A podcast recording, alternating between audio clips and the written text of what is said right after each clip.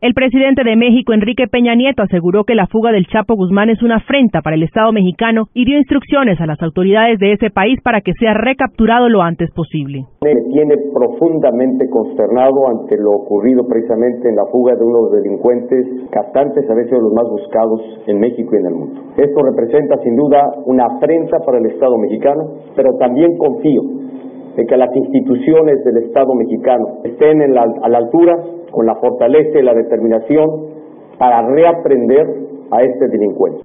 Por la fuga del Chapo Guzmán, Interpol emitió este domingo una alerta internacional. Además, las autoridades mexicanas enviaron una alerta migratoria en toda la República para detectar en centrales de autobuses, aeropuertos y puertos migratorios la posible presencia de este narcotraficante. María Camila Orozco, Blue Radio.